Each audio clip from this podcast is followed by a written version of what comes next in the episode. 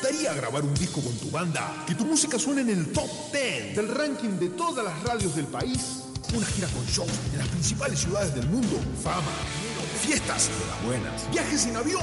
¡A mí también! Pero bueno, primero lo primero. Si no tenés ni un puto demo, no te vas a ir de gira ni a ahogarte. Eche, mira. Pineo, espacio sonoro. Estudio de grabación, sala de ensayos. 155 945 503. Fijo 497 8516. Y en Facebook, Pineo, espacio sonoro. Escuela Shen, defensa personal, reducción de estrés, calidad de vida. Practica Kung Fu, Kickboxing, Tai Chi Chuan. Más de 45 horarios disponibles. Programa hoy tu clase de prueba llamando al 423-0852. Un camino de mil kilómetros comienza con un simple paso. Escuela Shen, excelencia en artes marciales. Morón 216, Ciudad de Mendoza. Con sedes en Chacras de Coria, Godoy Cruz y Maipú. Encontranos en nuestra página web escuelashen.com o en Facebook Escuela Shen.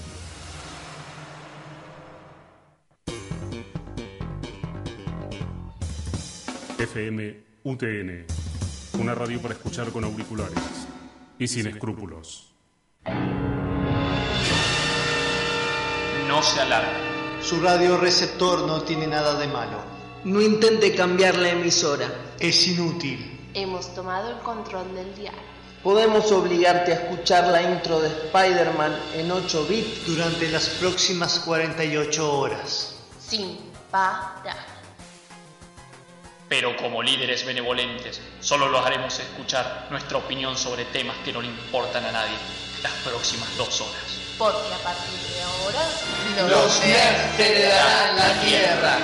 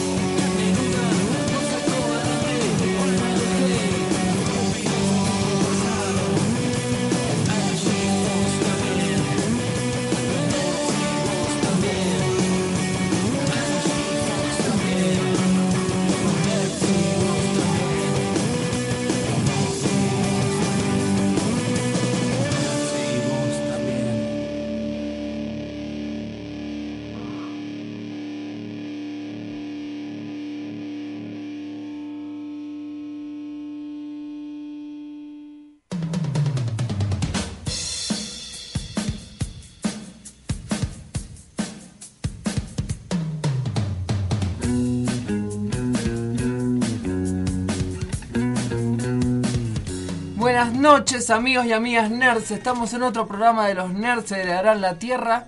Y hoy tenemos un programa muy especial como todos nuestros programas. Hoy es una noche hermosa acá en la FMUTN. Quien les habla es Paul Noverola, arroba mosca covalente. Eh, si spoileas más, tarjeta roja. ¿Estoy spoileando? Sí, sí, sí, sí. Tarjeta roja para ti. Ah, Ah, atención. ¿Estás No diciendo- saben cómo funcionan las tarjetas rojas, Me, encanta cómo sacan a relucir el poco reglamento que sabemos sobre fútbol, ¿no? Así que, Juan, Tarjeta roja para vos. tarjeta amarilla. Bueno. Bueno, primero que le estamos adelantando un poco el tema del programa, imagínense de qué va a ser. Y segundo que a mi lado está el señor Chuck Neruda. ¿Cómo andas, Chuck? Muy bien, acá otra noche con en el programa de los nerds. Eh, les mando un saludo a todos los que nos escuchan, a todos los que nos siguen, eh, a los taxistas también, como siempre. Bien. Así que bueno, y acá también a mi lado tengo al especialista en videojuegos, a nuestro viajero del tiempo preferido, Emanuel Pupi Catania. Que está Bueno, manejando ese, ese, es- ese soy yo. Si no escucharon, Emanuel Pupi Catania, su viajero del tiempo favorito, acá acompañándolos en otra noche. Muy querido, acá dando unos detalles de lujo. Y antes de ¿Me continuar. explicás, Pupi, qué estás haciendo? El Pupi está con una computadora delante de él y está en el Paint a- haciéndole cosas al logo nerd. Y con cosas me refiero a crear círculos negros que van rodeando la pantalla cada vez más y más. Pupi, deja de traer ideas del futuro, estamos en el presente. Es que en el 2017. futuro es todo tan posmoderno que el negro se usa para todo. hasta para los Simplificación del logo máximo. Solo hay una mancha roja. sí. Eh, antes de seguir, quiero saludar a los chicos de las Pateras Cruces que están ahí atrás del vidrio.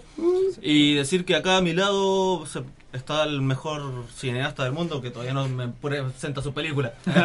Hola, está hablando el mejor cineasta del mundo. Cantidad de películas cero, cortometrajes triunfadores cero. eh, cantidad de cortometrajes demasiado. Este, demasiados poco exitosos. Este, ¿cómo le están? Está hablando con Juana del Hate. eh, arroba Juana del Hate, en realidad Juan Lorca para todos los amigos. Un saludo para todos los nerds. Qué gusto estar acá. Y qué raro es el tema del programa hoy, considerando que somos nerds.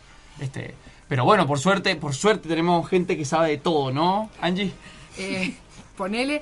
Eh, bueno, hola, buenas noches. Soy Angie, Minerva Macangi. Eh, y bueno, sí, contentos acá de estar después de un hiatus la semana pasada, eh, regresar acá a la radio. Y bueno, hoy traemos este un poco de todo, algunas noticias y una entrevista muy interesante. Así es, porque mm, si se enteraron, si estuvieron atentos a las noticias, seguro sabrán que se entregó el premio Nobel, se decidió quién es el nuevo premio Nobel de las diferentes categorías y de lo que nos importa a nosotros, que es el de literatura. Déjame adivinar. Eh, ganó alguien con ojos rasgados.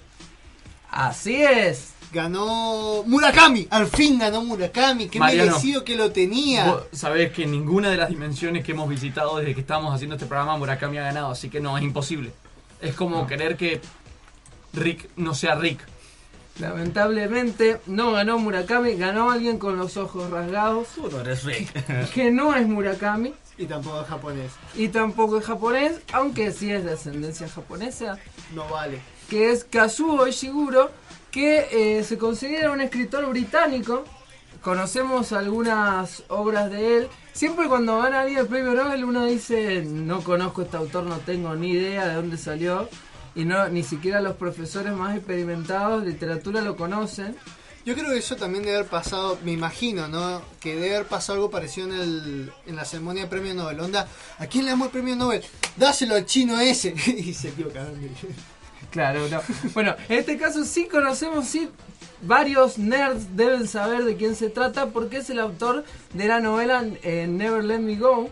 Seguramente han visto la película. La canción de Lana. ah, No, no, sí, no. sí. Ah, y también el, eh, lo que queda del día, la película con Anthony Hopkins y Sí. Emma Thompson, también es de, de este autor. Bien, sí, es un autor que trabaja mucho con el cine, siempre está muy vinculado a las producciones cinematográficas.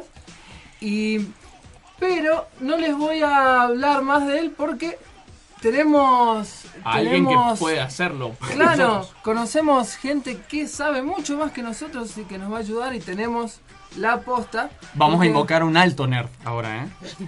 Un nerd. Claro, claro, o sea, estamos hablando de figuras arriba. Y creo que ya estás acá. A ver, A ver, vamos, vamos a presentar entonces a Cristina Featherstone, que es em, profesora adscrita de la Cátedra de Literatura Inglesa de la Facultad de Humanidades y Ciencias de la Educación de la Universidad Nacional de La Plata.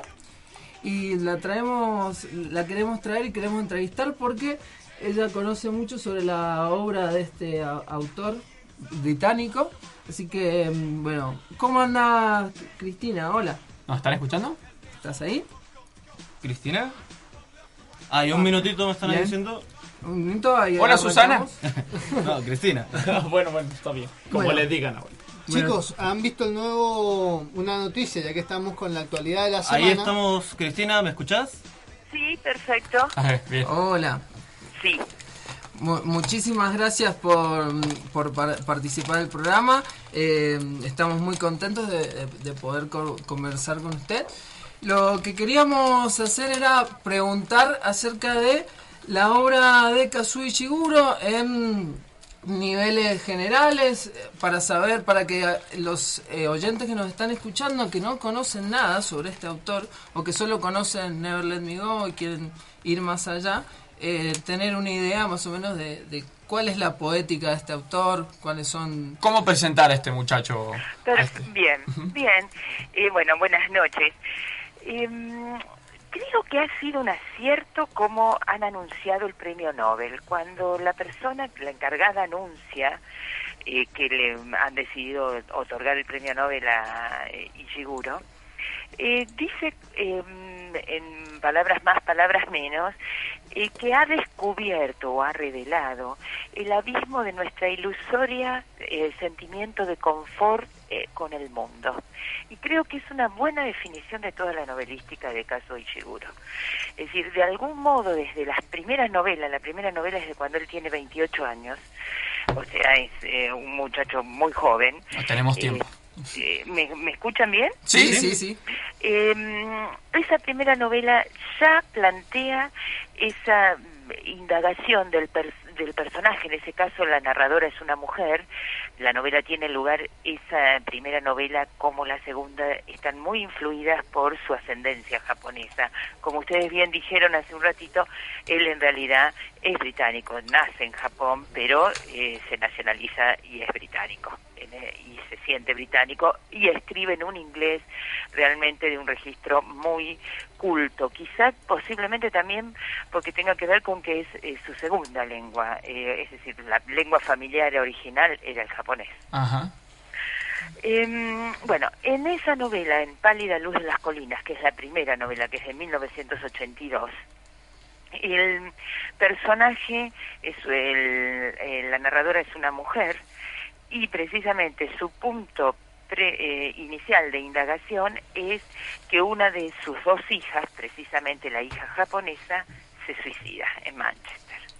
Entonces, a partir de eso empieza a indagar toda su relación con el mundo de Japón, con el mundo inglés, en realidad, y asedia un montón de estereotipos. Hay una profesora, mm, una chica eh, que se ha recibido hace poco en La Plata, que hizo una tesina sobre Ishiguro en el 2009 y precisamente ve estos narradores éticos a quienes uno a veces les puede confiar eh, bastante, pero no todo. Es decir, lo que nosotros llamamos unreliable, es decir, poco confiables poco eh, narradores poco confiables, porque en realidad no solo son poco confiables porque quieren ser mentirosos, sino por esto que dice el, eh, la academia, ¿no? De algún modo, él, él está asediando permanentemente ese sentimiento de confort en el mundo. Estamos en un mundo en que no siempre estamos eh, digamos, bien, ¿no? Que eh, es una ilusión esto de estar bien en el mundo. Y ya la primera novela eso está.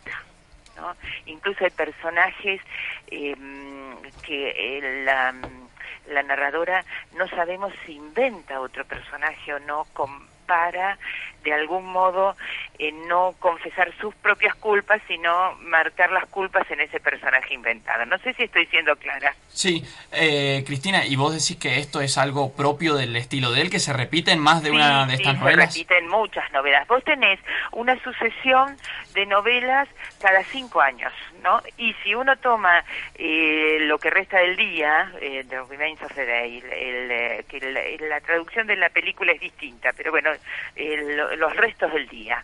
El- precisamente también se vuelve a repetir, eh, acuérdense que el protagonista es un mayordomo y que nuevamente inicia un viaje para encontrarse con una antigua colega en la casa y empieza a partir de eso nuevamente a indagar su mundo pasado.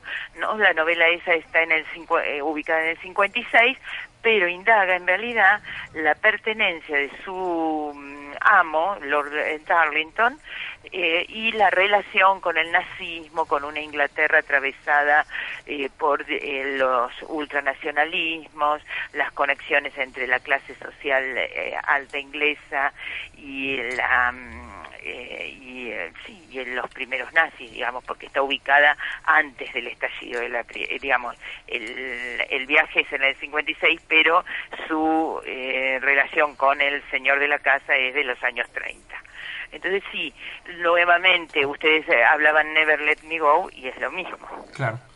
es la misma. Entonces, eso es por un lado algo que se repite muchísimo en todas las novelas. No es un autor, para la gente que no lo conoce, no es un autor que tenga tampoco tantas novelas. Desde el 82, ahora, cada, yo diría que con un ritmo de cinco años, cinco años, cinco años va saliendo un texto más. Cristina, tengo una duda. eh, como experta en este autor, ¿qué libro le recomendarías a la audiencia para empezar? ¿Cuál decís que es? Y yo diría que para empezar es eh, Los restos del día.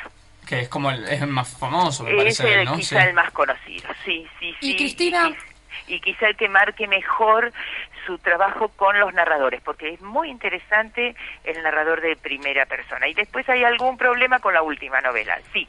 Me Eh, quería... Mira, estuve ahí leyendo un poco en internet y lo que vi también es que hay muchas críticas a la traducción de este autor. Se dice que, por ejemplo, The Remains of the Day en- no tiene una muy buena traducción al español. ¿Vos qué pensás en ese Y aspecto? no, a veces eh, mm, estoy de acuerdo, a veces la- lo que pasa que eh, en esto yo tengo una postura muy mm, eh, muy humilde en el sentido, bueno, las traducciones posibilitan que la gente lo lea, es verdad, nunca ninguna traducción nos convence. Difícil igual la tarea, ¿no? De Es muy hacer la difícil traducción. la tarea, entonces yo en eso soy, yo no soy traductora, pero soy muy respetuosa, pero es verdad.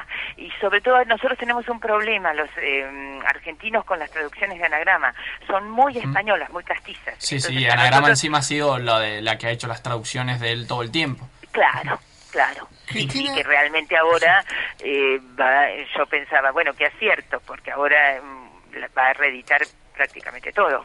Bien. Claro. Seguramente, porque algunas de las novelas, por ejemplo, hay una novela que es muy atípica de él, que yo es la que no recomendaría para empezar con él, que es la novela más difícil, que es Los Inconsolables. Y, eh, y bueno, y eh, esa novela prácticamente ya en castellano no se conseguía. Y bueno, pienso que mm, es muy difícil porque es una novela donde él en realidad rompe con todo eh, lo anterior y lo posterior. Y una novela modernista pero modernista tardía, porque eh, piensen ustedes que también, ustedes algo dijeron, eh, yo apenas pude escuchar cuando empezó el programa eh, de unas formas postmodernistas, y justo yo pensaba, no, no se referían ustedes ahí seguro, precisamente ahí tenemos un autor, que la academia está premiando un autor que prácticamente no tiene eh, rasgos postmodernistas. Es, un, es plenamente moderno. Y sí, Ajá. Ah, bueno, Eh, mirá qué llamativo eso. Hace tanto que no nos encontramos con cosas que vengan del moderno y no del posmoderno. eh. Eh, y no es un posmoderno ni un post-posmoderno como están diciendo ahora, ¿no? De, de ya las, nuevas, pero que anticipa algo que yo veo en la literatura actual, que es el giro ético. Hay otro autor británico que a mí me gusta mucho, que es Swift, y que em, últimamente está teniendo todo un giro, lo que llamamos un giro ético, es decir, han vuelto a los problemas éticos. En Ishiguro están siempre los problemas éticos, eh, digamos, las- bueno, es claro en Never Let Me Go con el tema de la clonación. Claro. Es claro. Es claro en, eh, la otra novela que a mí me gusta mucho también, pero que es más larga, que es Cuando fuimos huérfanos. No sé. La que sigue a los inconsolables, claro. Eh, ¿Qué? Eh, escuchame, Cristina, te quería hacer una pregunta. Es muy fácil si hablamos de, de Ishiguro, ¿no? Es muy fácil hablar de alguien que es premio Nobel, pero para preguntarte a vos, ¿por qué, por qué elegir, por qué saber tanto de él? ¿Es por, te gustan sus libros o cómo llegaste Porque a él? no, me, me, me ha gustado muchísimo su manera de escribir, siempre. Yo empecé, eh, la primera novela que leí de él es eh, Los restos del día. Y mm, en el momento en que salió. Y somos eh, eh, y a partir de esa empecé a leer todas y nunca que mm, saca una novela he dejado de leerla. No he leído, lo único que no he leído de él son, él ha, hecho guiones, eso yo no lo he leído, la verdad que eso no lo he leído. Lo demás siempre que saca, aparte como, insisto, como no es un autor que saque una novela todos los años, es fácil de seguir. Eh, eh, pero sí, me, me atraen mucho sus personajes y me atrae muchísimo su trabajo con el punto de vista narrativo. En Bueno. general predomina un narrador en primera persona y un narrador que a veces no, no nos da toda la información porque no, no la logra abarcar, porque no logra entender las acciones eh, que, que ha realizado y un narrador que siempre indaga su pasado. Y otro tema que es muy interesante y muy recurrente, que incluso se da en Never Let Me Go, que es la relación entre padres e hijos.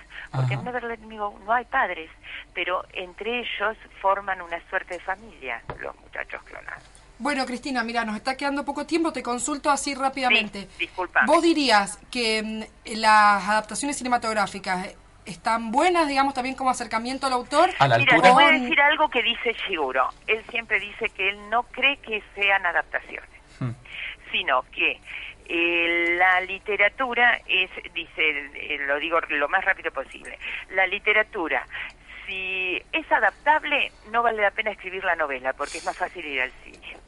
Entonces él dice que es que eh, sería como material crudo la novela para otra forma de arte que serían las películas. Y la última novela, que es El gigante enterrado, están ahora discutiendo, pienso que con el Nobel la van a hacer, si hacen una adaptación fílmica. Siempre a los que leemos novela, la- las películas, a mí por ejemplo Never Let Me Go me quedo diez veces más con la novela, pero esa, ese pensamiento de Ishiguro me viene bien. Dice, bueno, si dicen lo mismo, eh, la novela está mal escrita porque no, no, ¿quién se va a poner a leer una novela si dice lo mismo? Que, que no- me- algo me dice que la de los Juegos del Hambre debe estar re enojada en este momento.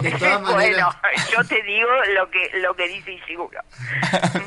Está. Eh, no, es- su posición no me parece mala, la posición. No, la verdad estaba buena, no lo había pensado. Porque siempre nos quedamos disconformes con las películas. Siempre los que somos lectores decimos, ah, no, esto no lo hacen. Y él dice, no, son otras cosas. Sí, eso es lo que pensaba, que de todas maneras casi siempre que se adapta una película... Me hace pensar en cuando mis la alumnos quieren adoptar una- un cuento de Cortázar para el corto y dicen, pero profe, no me sale. Quizá ahí está la magia. la, la magia de eso. Ahí este, pensarlo distinto, ¿no? De pensarlo de otra manera. Bueno, muchísimas gracias. No, al contrario, espero no haberlos aburrido. No, no, no, nos quedamos callados porque estábamos reenganchados escuchándote, la verdad. Antes de ir al corte, ¿algún saludo que quieras mandar? Ajá. Eh, y no, a, a toda la Universidad eh, Tecnológica de así.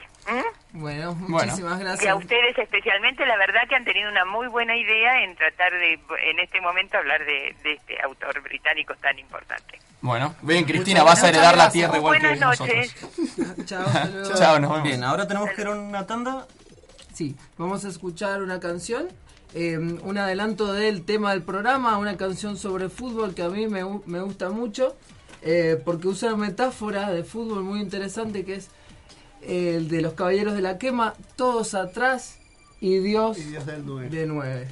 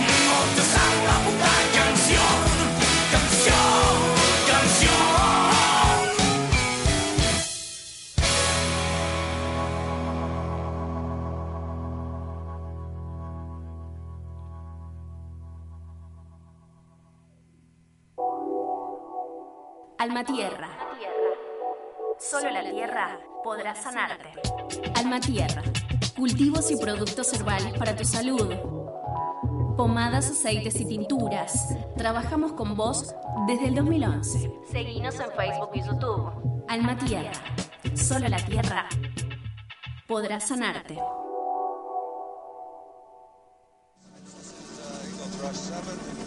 Segundo concurso de artículos periodísticos Cuestión Malvinas. Se encuentra abierta la convocatoria para todos los estudiantes de las distintas universidades. UTN Regional Mendoza, Universidad Católica Argentina, Universidad Nacional de Cuyo, Universidad Massa, Universidad de Mendoza, Universidad de la Concagua, Universidad Champañat y Universidad de Congreso. Porque estuve luchando, porque estuve matando. Segundo concurso de artículos periodísticos Cuestión Malvinas. Para participar tenés que escribir sobre hechos históricos, diplomacia, discursos políticos, influencia política en la guerra, geopolítica y recursos naturales, educación e identidad cultural o aspectos económicos y comerciales. El concurso cuenta con importantes premios para quienes queden entre los ganadores. Segundo concurso de artículos periodísticos Cuestión Malvinas. Tenés tiempo hasta el 9 de octubre a las 20 horas. Presenta tu trabajo en Secretaría de Asuntos Estudiantiles de la Facultad Regional Mendoza de la UTN, Rodríguez 273 Ciudad.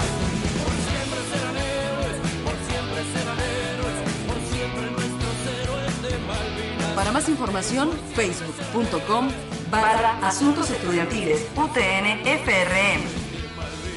Invita el Observatorio Interuniversitario Cuestión Malvinas.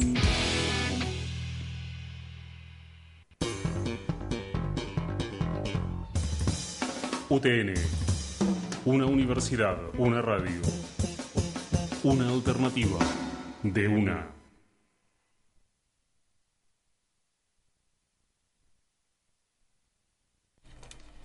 Son los últimos minutos. Paul Noguerol mira al arco de meta. La lluvia le da en el rostro, pero, como si fuera una propaganda de Gatorade, no le molesta. Se levanta del suelo lleno de barro. El marcador está por los cielos. Desde que los nerds heredaron la Tierra y borraron todos los deportes para crear lo que les plazca, como buenos nerds, se dio cuenta de que debió sacarse a sí mismo de las reglas, ya que nadie más quiso jugar los juegos que ellos inventaron, y ahora es uno de los pocos jugadores que quedan sobre la faz de la Tierra. Qué mala suerte, che, que una raza alienígena de otra dimensión tenga justo un equipo para el juego que inventamos nosotros y ahora tengamos que jugar. Se suponía que íbamos a destruir el deporte, no unirnos a él. No te quejes tanto, Paul. A ver, equipo, reúnase. ¿Cómo está tu lesión, Pupi? Como la de Gago, es un raspón nomás. ¿Qué vamos a hacer? Tranquilo, tranquilo. Es bastante simple. Vos, Paul, vos vas a ir por el flanco directo. Trata de llevar la escoba lo más pegada a las piernas y no te olvides de usar la raqueta para tirar la bola hacia los pinos que están perpendiculares. No les tires más a los del medio. No entiendo nada. ¿A quién se le ocurrió esto de mezclar bowling con quidditch y con tenis? Perdón, es que estaba aburrido. Chicos, concentrarse por favor. En fin, Mariano y Pupi, cubran a los monstruos del lado derecho porque no sé si notaron que al tipo que está allá creo que le atrae el de al lado porque según me contó mi amigo Lenny hay una cierta mirada que tienen los gays para llamarse unos a otros y yo creo que en realidad no es una mirada sino más bien una especie Angie. de grito que ya ya está, per- perdón. Solo corran por la mirada, por la maldita pelota con alas y no dejen que el caballo se escape. Tensión máxima, sudor, lágrimas y sangre. Un trueno en lo alto, relámpagos y carrozas de fuego. Paul corre detrás del caballo esquivando los tacles alienígenas y estirando el brazo con la raqueta mientras sostiene la escoba con la otra mano. Con la otra mano, nota mental. La escoba no vuela. Paul corre. Y suena la música. ¡Juancho! ¡Narra bien! Para, para, la música.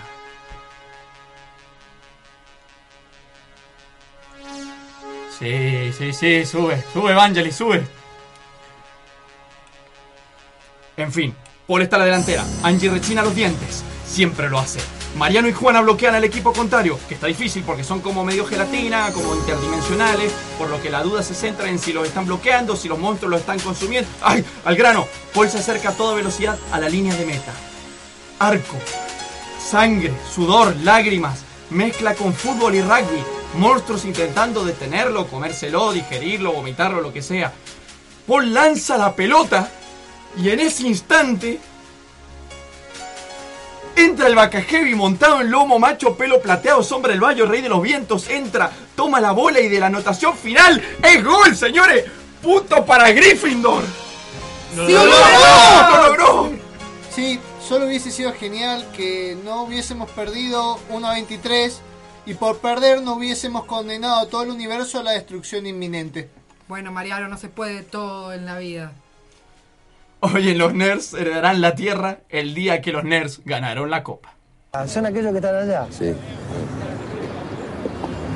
Me gusta el equipo de ustedes. Es aguerrido, me gusta. Me gusta.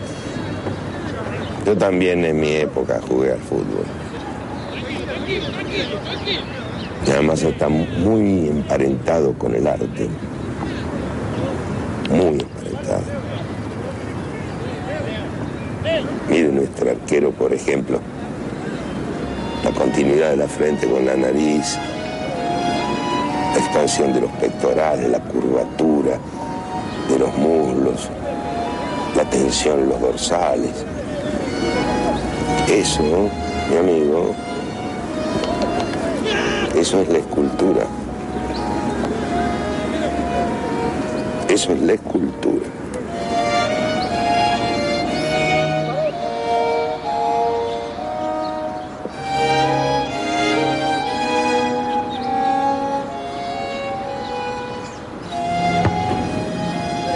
Fíjese, por ejemplo, el relumbrón intenso de nuestras camisetas, amarillo cambio con esa veladura cuasi naranja, producto de la transpiración, en contraste con el celeste pastel de la camiseta rival y esos trazos blancos de las medias y los pantalones, trazos alocados y los golpes de efecto de ese ocre sepia siena de los muslos vivaces, dignos de un bacon. Aprécielo así con los ojos entrecerrados. En- No, entrecerrados.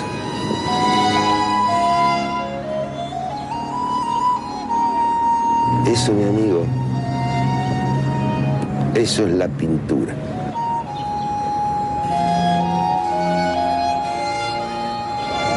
Observe allá, la carrera intensa del delantero de ellos y el cuatro nuestro. ¿Eh? El salto al unísono, el giro en el aire, la voltereta elástica, el braceo amplio para ganar el equilibrio. Bueno, eso, eso es la danza.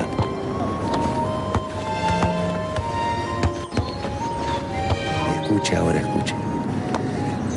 Escuche los golpes de la pelota, el piso, el rasguido, el chasquido de los botines contra el césped. La respiración queda y agitada de los hombres. El pitazo del referí. Eso es la música.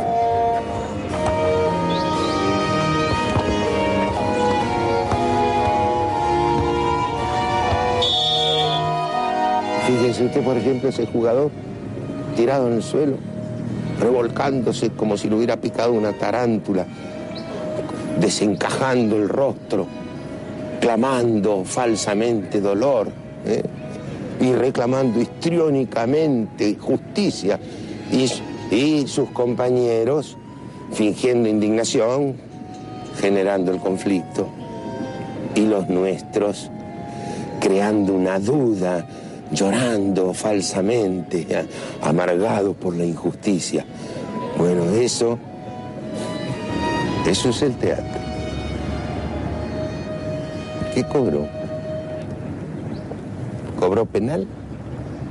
¿Cobró penal? ¿Qué cobras?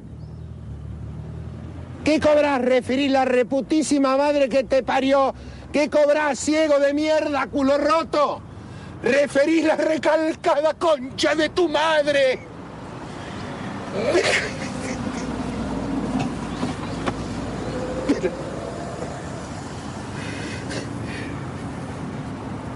¿Y eso? Eh, ¿Qué es? Eso... oh, Eso es el fútbol.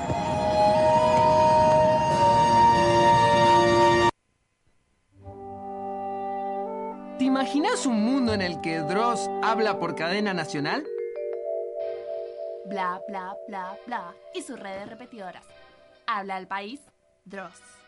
Estos son los siete cortes de tráfico más grandes que ocurren ahora mismo. Así será, porque los nerds heredarán la Tierra.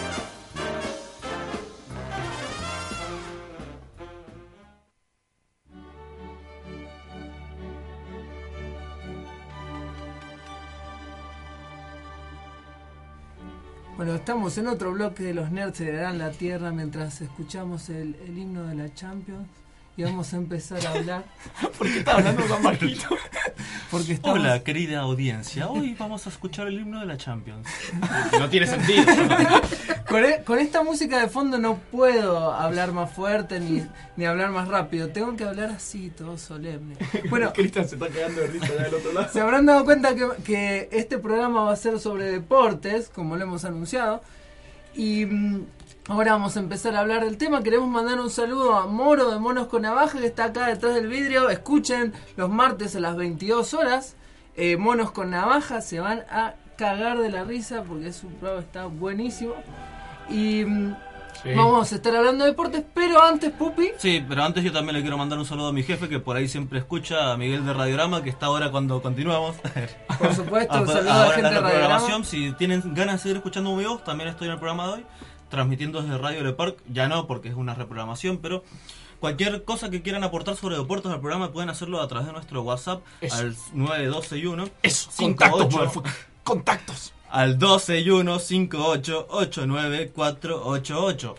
También pueden hacerlo llamándonos por teléfono si quieren ahí aportar algo y no quieren no tienen ganas de escribir, pueden hacerlo al 5244-555.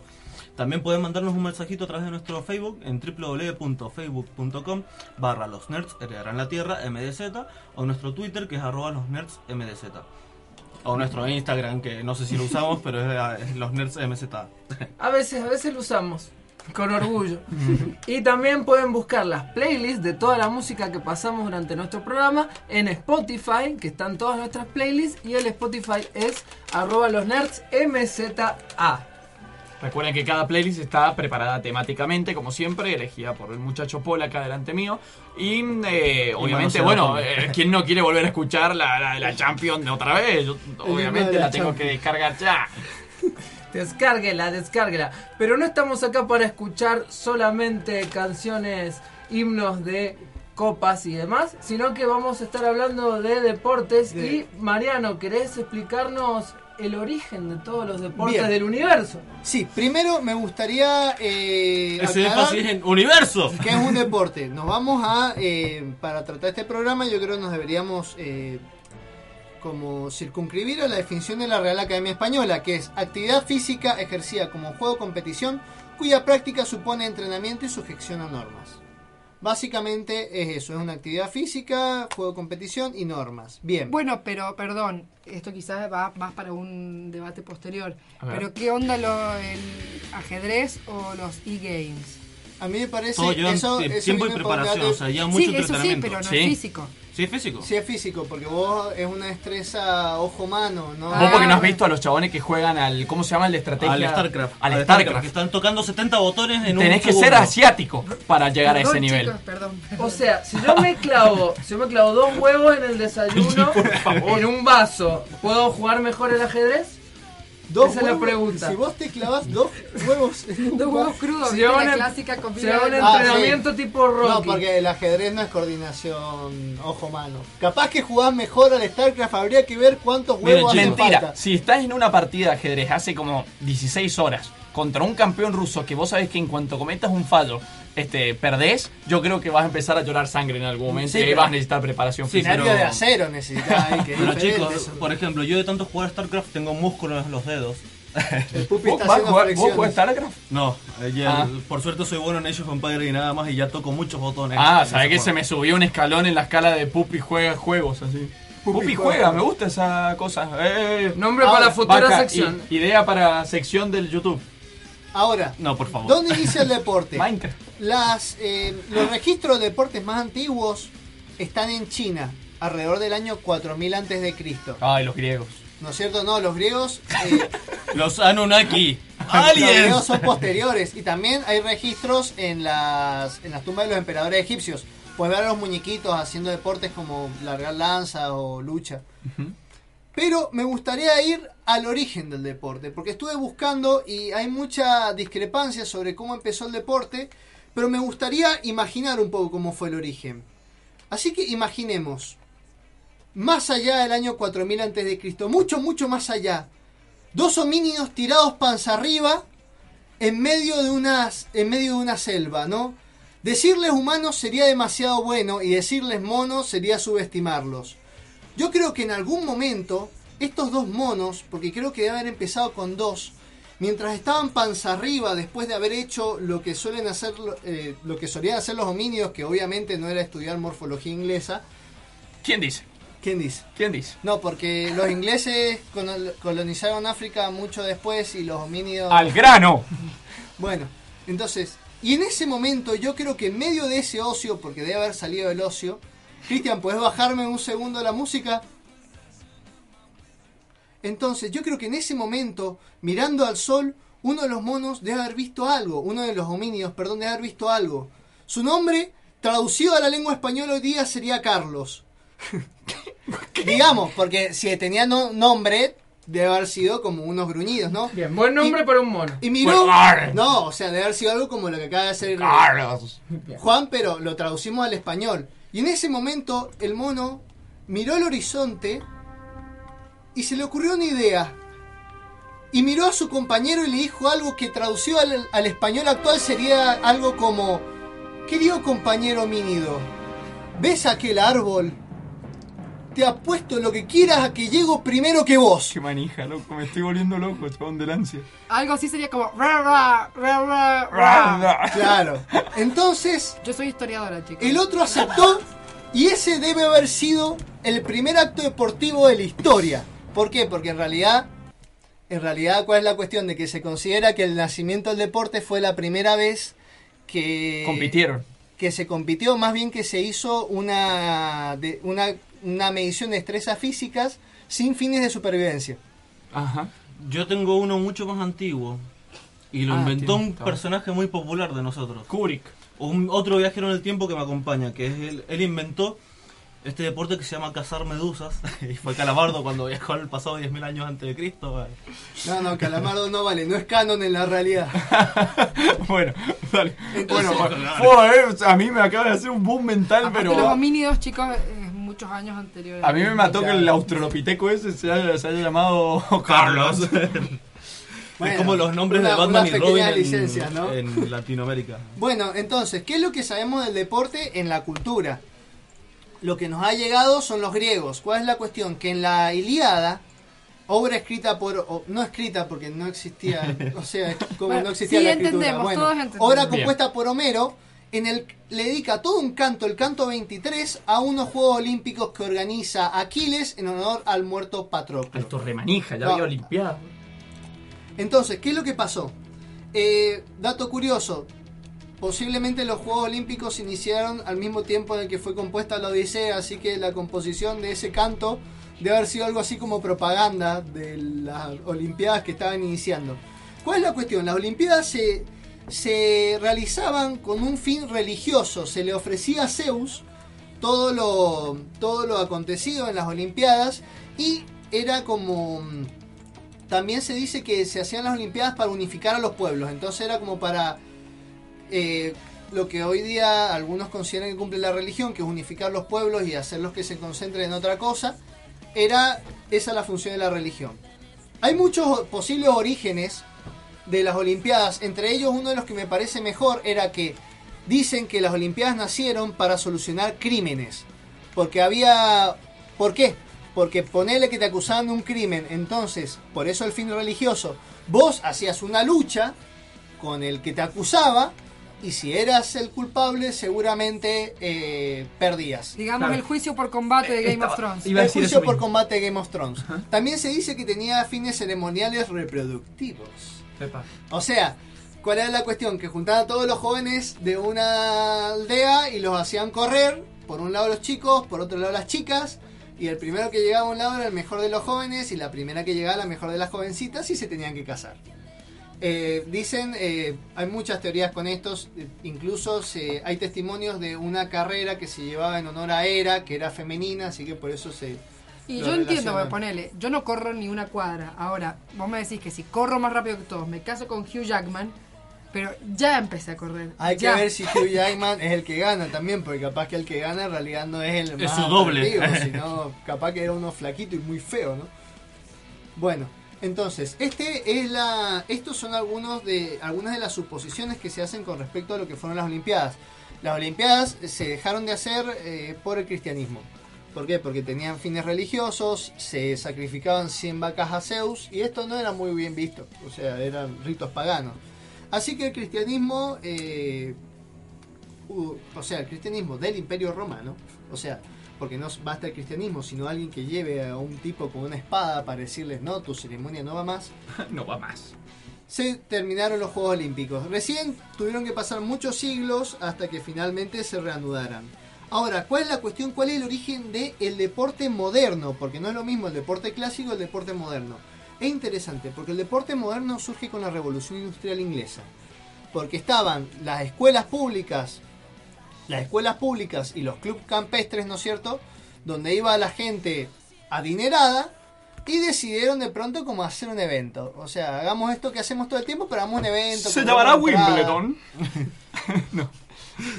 Claro. Perdón. Sí, sí, debe haber sido algo Lo así. que más me imaginé en Se la vida. llamará Wimbledon. Es re viejo el, el tenis igual, ¿eh? Así haremos nuestra heavy. propia competencia con nuestro propio deporte. Le, le llamaremos Copa Argentina. De la época de los Tudors, ¿puede Sí, ser? eso te iba a decir, en Ajá. la serie Los Tudors juegan al Jugaban al más Claro. antiguo, ajá. Es que los deportes estaban, pero el deporte moderno nace en la revolución industrial, cuando empiezan a hacerlo como en lugares cerrados, con gente selecta, pagar entrada, o sea, el que estaba trabajando en la fábrica obviamente no podía ir. Sí, porque aparte no podía hacer otra cosa más que trabajar. No, o sea, la jornada de 16 horas al día deja muy poco tiempo para el ocio. Entonces, bueno, entonces, ¿cuál es la cuestión? Y dudo mucho que se fueran a hacer un partido después. Esto, esto tiene que ver con eh, la, la buena reputación que tienen los deportes, porque ser nacido de una elite, como que tenía, como que tenía muy buena aceptación. La cuestión es que esto fue cambiando con el tiempo, cada vez tuvo mejor aceptación, se dieron cuenta que se podía hacer plata con esto. Eh, la llegada de, los medios de comunicación también fue un boom, se crearon figuras, la figura del, héroe deportivo, por ejemplo. Eso ayudó mucho a que el deporte se, se abriera más todavía al público. Hubo una retroalimentación entre los medios de comunicación y los deportes. Porque a los deportes les convenía hablar de los a los deportes les convenía a los medios de comunicación y a los medios de comunicación les convenía hablar de deportes porque la gente compraba el diario para ver quién había ganado. Así que cuando se dieron cuenta que empezaba a haber mucha plata, eh, lo fueron alimentando más, más y más. Y ahora tenemos lo que vendría siendo el deporte moderno. Eh, pregunta, chicos. El Alto Consejo Nerd hace una consulta. Dice: ¿Y el badminton es deporte o es copia del tenis o viceversa? Bueno, yo justo estaba contestando ahí en el grupo diciendo que nunca comprendí. Mi hermana juega al tenis, así que probablemente ella podría contestar. eh, la diferencia entre el tenis, el badminton El squash, El squash y el paddle. y el pádel. Y- Igual para mí y sí, son, es que las que reglas son muy distintas. con raquetas y algo que se golpea de un lado a Yo otro. tengo de una red. explicación para eso. Eso es como la religión. Tenés tantas variantes que cada uno crea su propia religión. Y entonces estos son los protestantes, los católicos apostólicos romanos segundo de la tercera orden del Fénix. Bien, no, pero bueno, la cuestión es eso. El juego, aunque sea el mismo, pero es como el, el- ¿cómo se llama el que es fútbol con la mano? Se me fue el nombre. Handball. Como el handball. Eh, en sí consiste en lo mismo, pero eh, tiene distintas reglas. Por ejemplo, el pádel rebo- usa la pared, usa un distinto tipo de pared. Claro, el badminton es una... La diferencia entre el pádel y el frontón. ¿Qué es el frontón? Ay, ¿Qué es el frontón? chico, sí, les juro que existe. Sí, el frontón. Es pegarle a la pelota hasta que rebote y volverle a pegar y así sucesivamente. Ah, lo que hacían en el departamento de Lenin. Claro, no, no, pero eso es un estilo de juego. Me claro, parece es que un no estilo. tiene, no juego. tiene, re- no tiene raqueta. Claro, no tiene, no, que yo sepa, no tiene red en el medio. Yo eso siempre le llamé frontón a eso, a darle a, a la pelota a la pared. Yo pienso que debemos ir a Y una el tanda. squash directamente Sí. es un deporte que podría ser ilegal. Bueno, es re peligroso la esa. Queda abierta la convocatoria entonces a los oyentes nerds que quieran decirnos qué deporte les parece que no es un deporte, qué deporte les gustaría que fuera un deporte, qué sé yo, yo me pongo a... Embocar huevos, embocar huevos en un vaso, por ejemplo. Bueno, es por ejemplo. Ya se hace. En todas las universidades, fiestas de universidades del cine se hace. ¿Embocar huevos? Sí. Ah. Bueno, y mientras... Y nos- pelotitas de. Mientras nos ponemos a embocar huevos en la tanda, vamos a escuchar una canción. Vamos a escuchar una canción de la banda Prefab Sprout, la banda indie, que tiene un título muy elocuente que dice I never played basketball. Nunca jugué al básquetbol. ¿Al cual de ustedes nunca en su vida jugó un básquetbol? El, el autor de esta canción nunca lo jugó. Vamos.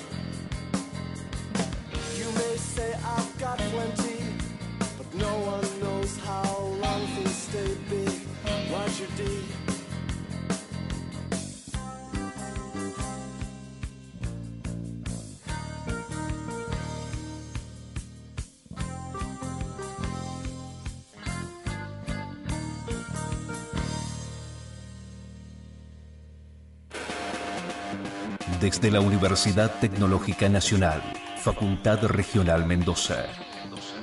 Transmite LRJ 404. FM UTN 94.5 MHz. Con estudios y planta transmisora ubicados en Rodríguez 273, en la capital de Mendoza, República Argentina.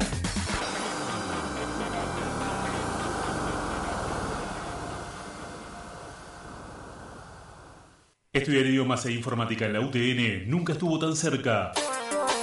El centro de capacitación trasladó sus oficinas a Rodríguez 273 de Ciudad. Acércate. Podés estudiar inglés, portugués, italiano o francés. Operador de PC, páginas web, tango gestión, AutoCAD y mucho más. Centro de capacitación de la UTN. Certificados oficiales en todos los cursos. Capacitación a personal de empresas en cursos específicos. Capacitación. In Company. Estudiar idiomas e informática en la UTN nunca estuvo tan cerca. Rodríguez 273 de Ciudad. Teléfonos 5244-593, 5244-511. Mails informática arroba frm.utn.edu.ar. Idiomas arroba frm.utn.edu.ar. ¿Te gustaría grabar un disco con tu banda? Que tu música suene en el top 10 del ranking de todas las radios del país. Una gira con shows en las principales ciudades del mundo. Fama, dinero, fiestas de las buenas. Viajes en avión. A mí también. Pero bueno, primero lo primero. Si no tenés ni un puto demo, no te vas a ir de gira ni a ahogarte. Eche, mira. Pineo. Espacio sonoro. Estudio de grabación, sala de ensayos. 155 945 503. Fijo 497 8516. Y en Facebook, Pineo. Espacio sonoro. UTN. Una radio. Toda la música. Incluso el silencio. ¿Te imaginas un mundo en donde George R.R. Martin saque un libro por mes? Qué fuerte lo de la boda roja, ¿no? Igual, a mí me pareció más fuerte la verde. No, chicos, la violeta. Sin lugar a dudas, la que se lleva las palmas de todas formas es la gris 18%. Así será porque los nerds heredarán la tierra.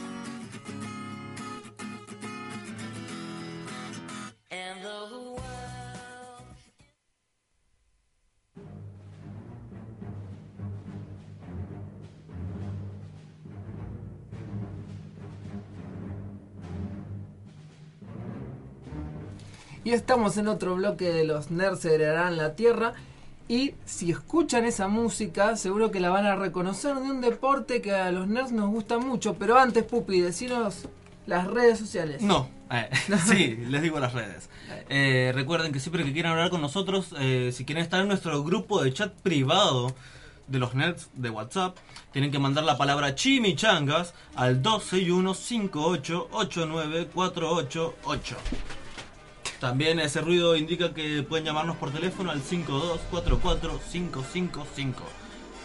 Eh, pueden hacerlo, pueden mandarnos un mensajito a través de Facebook a www.facebook.com barra los nerds heredarán la tierra mdz nuestro twitter que es arroba los nerds mdz nuestro instagram arroba los nerds mz pero eh, me encanta esa diferencia mdz mdz mz hay Algo pasó ahí. alguien que no es de la provincia Alguien que no es de la provincia hizo, hizo ese, mm, esa red social, el nombre de esa red social. Y también recuerden que está Spotify, con todas nuestras playlists. y nuestros programas que siempre están subidos a iVoox pero como no me acuerdo de la página de iVoox lo pueden buscar en nuestro muro y están cargados todos los Menos programas. el último que se los prometemos que lo vamos a subir este Este, semana. ah, y Hemos hablando, complicaciones técnicas. y hablando de programas grabados, quiero mandar un saludo a toda esa gente que nos escucha los programas grabados y no nos escucha en vivo. Esos amigos míos que viven en otros países, especial saludo a la gente de España, que están en problemas. Bien. Bueno, pero esta música seguramente algunos en las redes habrán adivinado de qué se trata. Es la música del Quidditch y Angie nos va a hablar entonces de este deporte y otros deportes creados en la ficción, ¿no? Los deportes nerds por excelencia, los que más nos gustan al final y los que nos gustaría practicar. Claro, ¿dónde me anoto para jugar Quidditch? Bueno, esa es una muy buena pregunta que contestaré, de hecho. Este, bueno, pr- eh, deportes nerds, digamos, o inventados en la ficción, hay banda. Eh, hay deportes, un deporte muy extraño y bizarro y aparentemente bastante aburrido en Star Trek. Eh, podemos considerar un deporte las, las El pirámide, lo conozco. sí, sí. Ah, no, no, perdón, ese es de Battlestar Galactica. Eh, sí, también en Battlestar Galactica tenemos el caso, bueno, las carreras, eh, en el caso de, de Star Wars, de hecho, eh, una de ellas a través de la cual eh, gana su libertad Anakin. Las carreras de pots. De pots. De pots, exactamente. Que tiene su propio juego en la Nintendo 64. Y que en los manuales de Star Wars que yo compraba cuando era manija, este, mucho. Manu- como manuales de ¿Cómo? Star Wars. Manuales de Star Wars te, te mostraban cómo eran las partes y cómo funcionaban. Creo Bien. que he visto eso en Sí, mi sí, infancia. son que todo- buenísimas, son todo buenísimas. nerd tiene que tener en Bueno, su biblioteca eso manual. de hecho me lleva entonces al que quizás uno de los deportes de la ficción eh, más eh, particulares por el hecho de que ha pasado a la realidad, que es el Quidditch. El Quidditch no solo eh, es un libro que surge en los libros de, de Harry Potter, sino que tiene su propio libro, Quidditch a través de los tiempos, que es una recreación de un libro de texto usado en el libro de Harry Potter. Exacto. Y al igual que Star Wars, eh, tiene su juego, pero ese sí que no se los recomiendo en PC. Este, Ah, es verdad. Eh, a mí me gusta. eh, bueno, no, no, mentira. Vos tenés una de la GameCube. Sí, a mí me lo. En realidad Ese lo mismo. co- compré muy baratos unos juegos, entre ellos estaba ese, el de Quidditch. Y eh, encima que estaba malísimo, estaba todo rayado el, el disco y no se podía Por jugar. eso les recomendamos Star Wars Racers. Bien. Este, sí, para sí jugar al bueno. Quidditch es recomendable directamente que ese era la- el otro, digamos, elemento particular del Quidditch, es que hoy en día existe una liga internacional de Quidditch. Es decir, vos te podés anotar en alguno de los cientos, cientos de equipos que existen alrededor del mundo y jugar al Quidditch. Por supuesto, bueno, quizás habría que quizás hacer un repaso general de las reglas del Quidditch. Siete jugadores se suben a escobas voladoras. Hay una especie de hay unas especies de aros redondos eh, a una alta digamos alta distancia del suelo que son resguardados por uno llamado el guardián y entre en los cuales tres de los jugadores deben intentar introducir una bola que se llama la quaffle en uno de ellos para ir ganando puntos. Cada vez que meten una- un gol, un tanto, son 10 puntos. A su vez, hay otros dos jugadores que se encargan a. que se llaman bateadores, que se encargan de golpear con sus bates unas pelotas que tienen un poco como de vida, que se llaman bludgers y que un poco están destinadas a tratar de asesinar a los otros jugadores. Que me parece terrible. Siempre lo pensé, digo, terrible. Es como cuando le daban cerveza y manteca y después descubrí que la cerveza y manteca no, no era tan grande. Pero los Bludgers sí. Las Bludgers son re peligrosas. No, No, recorde- se puede no jugar con olvidemos, Bludgers. no olvidemos que a Harry se le fractura el brazo en la película, en el libro Harry Potter y la Cámara Secreta debido al golpe de una Bludger. Quiero traer palabras de viejos programas de Juancho acá diciendo, por favor, si quieren reírse un rato, busquen videos de gente de verdad jugando Sí, Quidditch. mal, mal, es muy gracioso. Eh, otra cosa, no pongan a Nazgul, ah, perdón, a Nazgul, se escuchan, a dementores de árbitros. Nunca. Nunca, tampoco salió Consejo bien. de Harry. ¿A quién se le ocurre esa idea? O sea, eh, Bueno, y nos falta el jugador más importante, se podría decir, que es el buscador, que es el rol que juega Harry Potter, de hecho, en la serie. Este, que es el encargado de perseguir una pequeña bola dorada con alas que vuela por todos lados y que es casi imperceptible y que vale 150 puntos. El juego de Quidditch recién termina cuando es atrapada esta bola. Según el libro Quidditch a través de los tiempos, hay partidos que han durado semanas. Los jugadores tenían que irse intercambiando por otros para seguir jugando. Y gana, por supuesto, el equipo que tenga más puntos al finalizar el partido. Que Claro. es interesante porque uno diría, gana cualquiera que agarre la, la, No, la claro, snitch, eso- eso es que, importante. que vale 150 puntos. Pero quienes recuerden la final del torneo mundial de Quidditch de 1994, donde Irlanda juega contra Bulgaria y Víctor Krom atrapa la snitch, pero Irlanda de todas maneras gana por puntaje, se darán cuenta de que si bien es un factor obviamente importante, no lo es todo.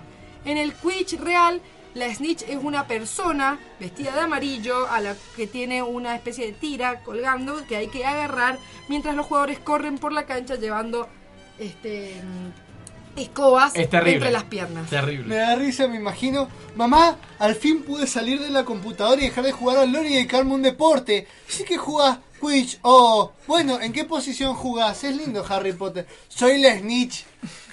Bueno, hey, finalmente es la Es que un más honor corre. ser la snitch. Es un gran honor al final en comparación con la Blodger que como no vive el Pero bateador. imagínate que sos eh, el familiar de esa persona. ¿Cómo haces para, para alentarlo si no puede ganar o perder? Sí, bueno. ¡Corre hay- más rápido! Hay gente que juega por, por eh, la, salud, la salud, por los buenos sentimientos. No todo en la vida es ganar, Mariano. Señores, actualidad de último momento, acaban de largar el tráiler de Star Wars Episodio 8. Y Lo ahora estamos vamos subiendo. a perder la audiencia. Así, Ajá. claro, ahora perdemos toda la audiencia Ajá, que se no, fue a ver que se vayan a la página Nerds porque lo voy a publicar ahí. Bien. Buenísimo. Este, así que bueno, el, el tema del Quidditch es muy interesante. Súper recomiendo Quidditch a través de los tiempos, me parece. Pero no lo jueguen. Sí, no, el libro. El libro eh, ahora ha salido una reedición re bonita porque, bueno, con el caso de Animales Fantásticos y dónde encontraron, vieron dónde encontrarlos, la película que salió el año pasado y que estrenará su próxima película el año que viene, vieron la posibilidad de volver a, como que la gente recordara que existían estos libros de texto y los han reeditado en una edición mucho más cara que la que compré por 15 pesos hace, no sé, como 10 años ya igual. este, pero muy bonitas. Las venden de hecho en todas las librerías y comiquerías y no están en un mal precio y la verdad es un libro súper divertido, súper divertido porque cuenta bueno toda la historia inventada del Quidditch. Genial. Y bueno, Pupi, vos nos ibas a contar un poco sobre los esports. Sí, justo estaba viendo, buscando un video cortito que resuma una partida de Quidditch para publicar, pero ahí lo dejo para un ratito. Vamos a hablar de los eSports. Muchos dirán, ah, esto que ha surgido ahora. Ahora surgió popularmente, pero esto viene de tendencia hace un montón de años. Repasando un poco la historia, eh, la primera competencia así de videojuegos que se realizó fue en 1972 en la Universidad de Stanford para jugar al Space War. eh, War. cuyo premio fue una suscripción anual a la revista Rolling Stone, o sea, nada tenía sentido. Era un campeonato todos contra todos, era un juego de naves donde eran hasta 16 jugadores al mismo tiempo. Y después se organizó Atari en 1980, el primer torneo de Space Invaders, donde fueron ya 10.000 participantes entre todos Estados Unidos para buscar el, el- el puntaje más alto. Más, un poco más después, también en el mismo 1980, Walter Day fundó una organización encargada para registrar los puntajes de los puntajes altos de esa época, de, de los videojuegos en la época, que era Twin Galaxies se llamaba. Se dedicó a ayudar a promover los videojuegos y publicar registros a través de del de publicaciones eh, como en el libro de Record Guinness con dije, el puntaje más alto de tal juego. Ah. Si quieren divertirse, busquen al líder de Twin Galaxies, que es un personaje muy conocido, que es un viejito canoso que aparece. eh, hay cameos de él en muchas películas relacionadas con los videojuegos, por ejemplo en Wreck-It Ralph. El dueño de la tienda de, de arcade es este viejito que utiliza una característica remera tipo de referí de blanco y negro a rayas. Es muy bizarro el tipo y aparece también la película de King of Kong, eh, que les recomendamos muchísimo, un documental de adictos a los videojuegos de arcade. Bien, en 1983 este, este Walter Day volvió a fundar otro equipo, otra fundación, que era el Equipo Nacional de Estados Unidos de Videojuegos, ya en 1983. Todos dicen cosa nueva, pero 1983 ya estaba el primer Equipo nacional. Nacional de Estados Unidos. Pero espera, quiero saber algo. Fue el primer equipo nacional, ¿no es cierto? Sí. ¿Contra quién competía? No sé. Em, es como el dilema del quién sacó la primera foto. Estuvo también este equipo participó en el Video Game Masters para entrar al libro de Record Guinness, que era este torneos que se hacían anualmente. Y después durante los 70 y los 80 eh, se comenzaron a hacer los eh, sitios de ya internet, o sea, fuera de Argentina Claro, donde lo- existía el internet. Lo- claro, los sitios donde ya empezábamos a poder jugar en línea masivamente. Sí, ya pe- empezaron a aparecer noticias en las revistas Life y Time. Y mm, uno de los jugadores más reconocidos, Billy Mitchell, que pudo retener seis puntajes altos en juegos distintos como Pac-Man y Donkey Kong. Esa, esa historia la cuentan en el documental de King of Kong. Ah, Ah, King of buenísimo. Kong. Que se los recomendamos muchísimo porque es muy bizarro y muy divertido ver cómo eh, aparece un retrador que le gana a este eh, y la pelea que se arma entre esos dos, las traiciones, la importancia que le dan a los jueguitos de arcade de esos tipos es impagable. Para que se den una idea, es un documental que se intentó hacer documental, pero lo que descubrieron era tan, tan trama de película que quedó así. Que prácticamente es una película. Súper recomendable y la última vez que me fijé, vieron, uno no puede asegurarlo con certeza, estaba en Netflix. Ah, qué bien. No puedes asegurarlo porque de repente Netflix te apuñala por la espalda y te lo saca. Igual, bueno. un detalle interesante es que en King of Kong se habla sobre dos personas que compiten por el puntaje más alto de Donkey Kong. Vino un, cor- vino un asiático y le ganó a los dos por un montón. No, y está la, eh, un personaje maravilloso de King of Kong, la abuelita que gana en Qbert. Ah, de una. Es muy, es muy gracioso porque eh, Billy le pone a su abuelita, a su- en realidad a su madre, la pone a jugar al Qbert. Le dice, vos vas a tener que hacer como yo que juego videojuegos vegano y la, la vieja se copa con el Qbert y le va re bien. Es excelente. De, ya para 1985 se transmitió el primer eSports por televisión, eh, que eran 133 capítulos, que se llamaba el show Starcade, que era una competencia que fue grabada para televisión entre 1982 y 1984. Eh, fueron 133 episodios que salieron a partir de 1985, o sea, no era de co- de costa a costa, pero ya era el primero que se transmitía por televisión. Que en este Starcade eh, se intentaría mm, romper los puntajes más altos de los juegos arcade. Y, mm, y después un torneo de videojuegos fue incluido como parte de un show de televisión llamado That's Incredible. Y los torneos fueron destacados por ser parte de la trama de varias películas, incluyendo Tron. La- esa que nunca nadie vio. Bien. E- esa es otra película que tiene como un videojuego deporte, ¿no? Tron. Sí. Eh, después eh, vamos a la segunda era de los eSports, que sería la pasada a la actual, que va entre los 90 y el 2000, que se benefició mucho la industria ahí por la llegada ya y el establecimiento de Internet en casi todo el mundo. Por ejemplo, había un juego en 1988 que se llamaba Netrek. Netrek, Fue- no me suena. Fue el primer juego tipo online con 16 jugadores simultáneos. Y fue el tercer videojuego de internet. De- Después voy a, más adelante seguir, Pupi, y te voy a hacer una acotación pequeña. Sí, que usaba ya los master servers y el primero en tener información de los usuarios persistente, o sea, todo el tiempo, actualizándose momento a momento. Y después en 93, en el 1993, Netrek fue reconocido por la revista Web como el primer deporte en línea de los videojuegos. Ajá. Después, eh, más ya a mediados de los 90, inicios de los 90, llega el campeonato, el campeonato mundial de Nintendo.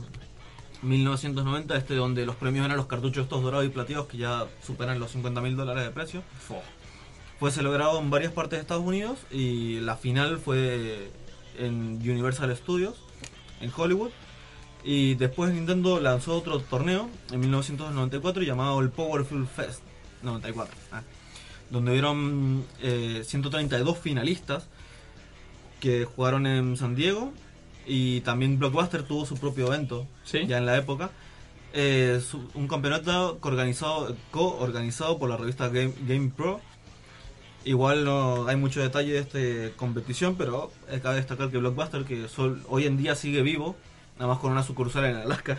Sí. Qué triste, ¿no? Algo Sí. que uno extraña.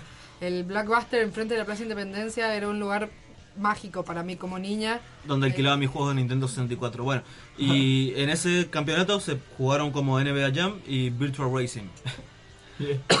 Perdón, pero acabo de entrar en shock. ¿Alquilaban juegos en Blackbuster Sí, también? sí, yo solo alquilé películas. Bueno, yo nunca tuve una consola de niña.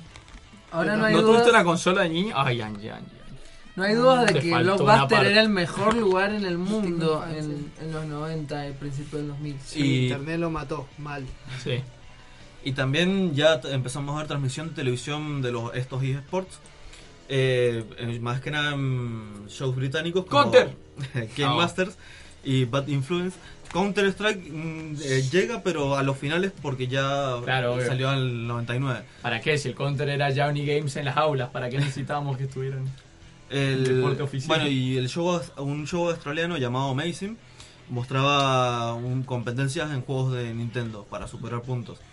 Pero después, a finales de los 90, llega ya la época dorada de los eSports, donde estaba el Cyber Athlete Professional League, la CPL, la QuakeCom y la Professional Gamers League, que si algo- alguien tuvo DirecTV apenas llegó a Argentina, pudo haber disfrutado de las transmisiones de estos eventos en el canal 900.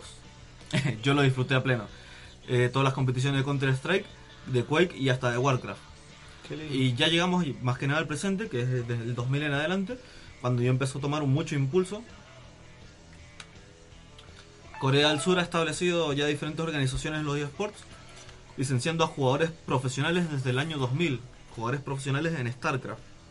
Ya Uf, desde, uf. desde el año 2000. Es categoría arriba. O sea que no es algo tan nuevo lo de los eSports. No, o sea, cuando salió de, de Corea del Sur ya fue, fue más lento, o sea, Cuando salió de Corea del Sur tenían que ser, tenían que ser. Corea del Sur fue, el- fue el primero en, en tener com- eh, competidores pagados y entrenados y todo, pero cuando para que nosotros lo adoptáramos recién pasaron ya casi 15 años, 13 años, Claro. cuando ya llegó por parte de, de Danish eh, Shifter, que se convirtió en el primer jugador profesional de League of Legends, en Epa. recibir el P1A visa de Estados Unidos. Primer que- lolero vicio. Que es la visa que se le entregan a malos deportistas. O sea, en Estados Unidos, para que se den una idea. Yo siempre me he sentido mal porque mi mamá me decía, nene, no juegues tanto en la computadora, podría haber sido deportista. Hoy día sería deportista de Warcraft. Bueno, Bueno, ¿les pero- parece que continuemos con historia de los e-games en la- el próximo bloque? Eh, Si puedo terminar rápido con este. Ah, Eh, bueno. esto es lo último que tengo que para decir. Que ya a partir del 96 fueron los primeros torneos ahí ya de Street Fighter 2, eh, Turbo y Alpha, que los, los organizaba Tom Cannon, que es el creador de los Evo, los Evolution, Evolution Championship Series, eh, torneos anuales que se siguen realizando hasta el día de hoy de todo tipo de juegos de pelea. Ajá. Que van a partir del 2002 se llamaron Evo Sí. hasta la actualidad, pero ¿Por antes qué Evo? ¿Tenéis idea? Es la sigla, pero Ah, bien. Ah, es la sigla, ok. y que ahora se realizan a fin de mes, creo. Bien. Bueno, eh, muchísimas gracias Pupi por esa información. Ahora vamos a escuchar una canción que ustedes dirán, ¿qué tiene que ver Pink Floyd con el fútbol? Bueno, tiene que ver, eh, vamos a escuchar la canción Fearless, que toma el nombre de una expresión que se usa en el fútbol y significa increíble, lo utilizan los británicos obviamente. Y esta canción incluye el canto You Never Walk Alone, que es la canción que originalmente fue escrita para un musical de Broadway, pero es la clásica canción que cantan los hinchas del Liverpool Football Club. Eh, es como el himno del Liverpool, así que vamos a escuchar Fearless de Pink Floyd. Que eras una-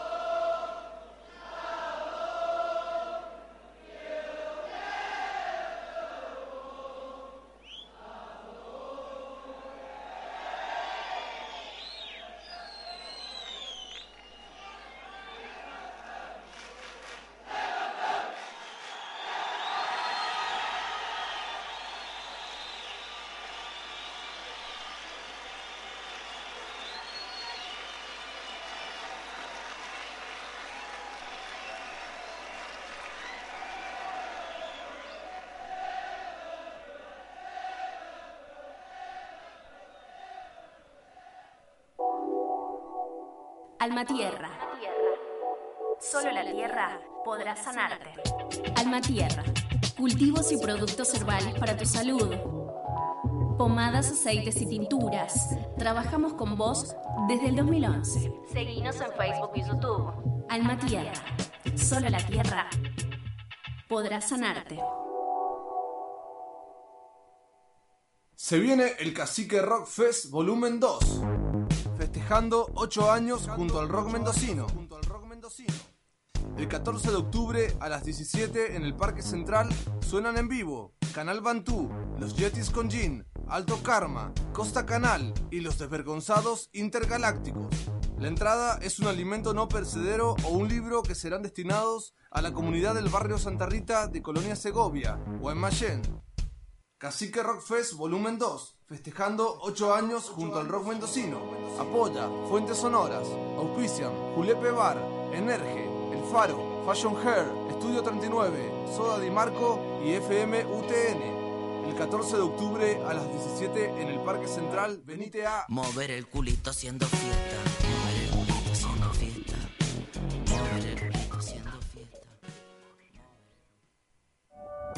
El 22 de octubre elegimos diputados y senadores nacionales. Si fuiste designado presidente de mesa o suplente, es importante que te comprometas a cumplir con tu obligación. Para eso, se te entregarán 600 pesos en concepto de viáticos y 450 pesos adicionales por realizar la nueva capacitación de las elecciones generales de forma presencial o virtual. Más información en capacitacionelectoral.gov.ar. Participar es la mejor forma de garantizar unas elecciones transparentes. Dirección Nacional Electoral, Ministerio del Interior, Presidencia de la Nación.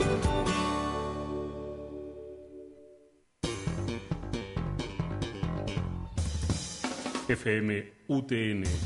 Una radio sin repetidoras, sin repetidoras, sin repetidoras. De acá.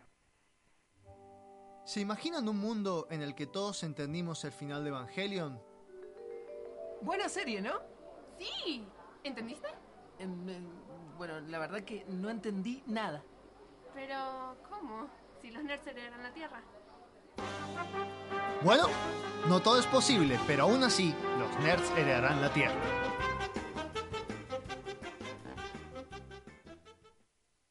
Parque Danville. Piramidal, el deporte, oye pirámide, vamos a hacer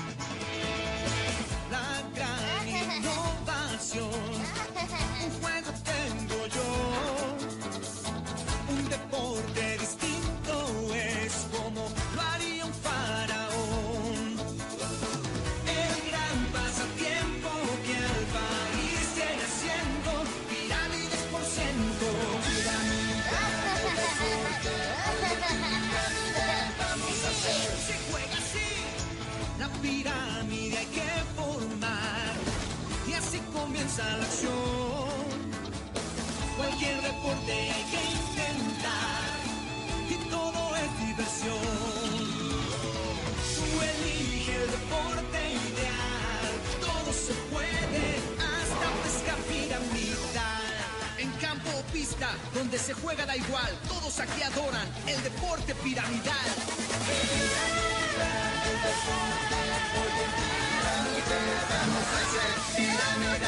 Creo que desgarré mi colon sigmoideo. Let's go, hey, oh, let's go,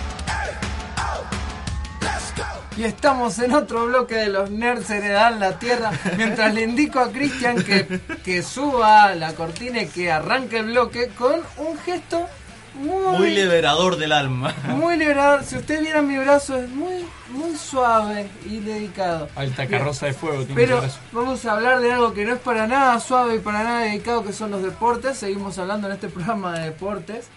Y, eh, ¿qué, tener, ¿qué tenemos para Concluyamos, ofrecer, Pupi? Sí, también otra rama del deporte electrónico es el famoso eh, speedrun, que son gente que compite también por récord, pero no el récord dentro del juego, sino el récord a ver quién termina más rápido el juego.